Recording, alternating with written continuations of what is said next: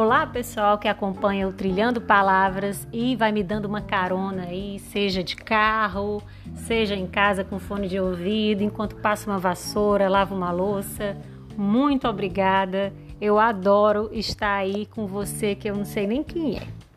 Eu sou Luciana Targino e venho sempre aqui com uma crônica, uma reflexão sobre o contemporâneo, sobre o cotidiano, sobre o que me estarrece, sobre o que me apaixona e me encanta mas hoje eu vim falar bem assustada sobre o que está acontecendo com a sociedade brasileira nesse período de pandemia.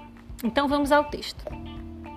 Diante do número estarrecedor de mortes por Covid-19 no Brasil e de pessoas que estão internadas, entubadas ou à procura de leitos, vim falar aqui sobre o essencial.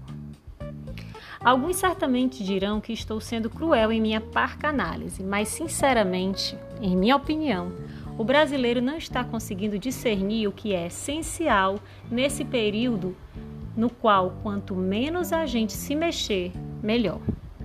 A vida e todos os livros de autoajuda e os coaches, etc., durante a vida inteira, sempre nos exigiram o a mais, entre aspas que nos dedicássemos a mais, que produzíssemos mais, que aumentássemos o nosso network cada vez mais, sorríssemos e mostrássemos felicidade e positividade sempre mais, vídeos perfis no Instagram, que saíssemos da zona de conforto, entre aspas, todo santo dia e mais tudo o mais que desafiasse o ser humano a ser algo além de si mesmo.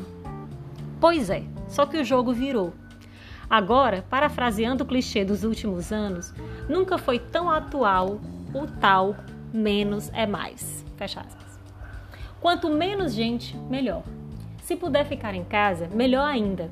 O tal do network, melhor usar o LinkedIn e se livrar daquela social com o chefe que você sempre achou um saco. Nem precisa sorrir para as piadas sem graça dele. Isso não é ótimo? Em tempos pandêmicos, nos quais o meu corpo, o seu corpo, podem matar outros corpos e principalmente os mais próximos, no meu caso, os meus pais, rapidamente eu identifiquei o que seria essencial para mantermos-nos a mim e a eles vivos. Estou falando do corpo e da saúde mental também. Eu sabia que não poderíamos ficar sem o Nelsinho, meu sobrinho, logo neto deles. Morreríamos de tristeza. Eu sabia também que não aguentaria ficar longe dos meus pais e por isso deixo de fazer inúmeras coisas e conviver com várias outras pessoas imensamente amadas para poder protegê-los, o que para mim é essencial. Papai e mamãe. Sim, de vez em quando eu também encontro com as minhas primas, mais raramente com uma amiga, porque eu vou minguando sem elas, mas não abro mão da minha máscara. Daí que eu vejo reuniões de 15, 20, 30 pessoas, vejo todo mundo sentado junto, sem máscara, vejo na TV as aberrações das festas e me pergunto: esse povo não tem pai, nem mãe, nem avós, não? É tão essencial assim encontrar amigos distantes, amigos dos amigos? É essencial a ponto de botar em risco pai, mãe e avós? Não estou falando nem só dos amigos distantes, não. Até amigos próximos mesmo, dos quais a gente sente saudade. Mas nesse momento é tão essencial assim. Quando eu ouço a notícia de que o pai de fulano morreu de Covid, mãe de Cicrano também, eu fico me perguntando se quem transmitiu foi um filho, um neto, e me dói só de pensar na culpa. Eu sei que eu também não estou livre de me contaminar e, por uma desgraça, contaminar meus pais, mas eu seguirei vigilante até eles se vacinarem.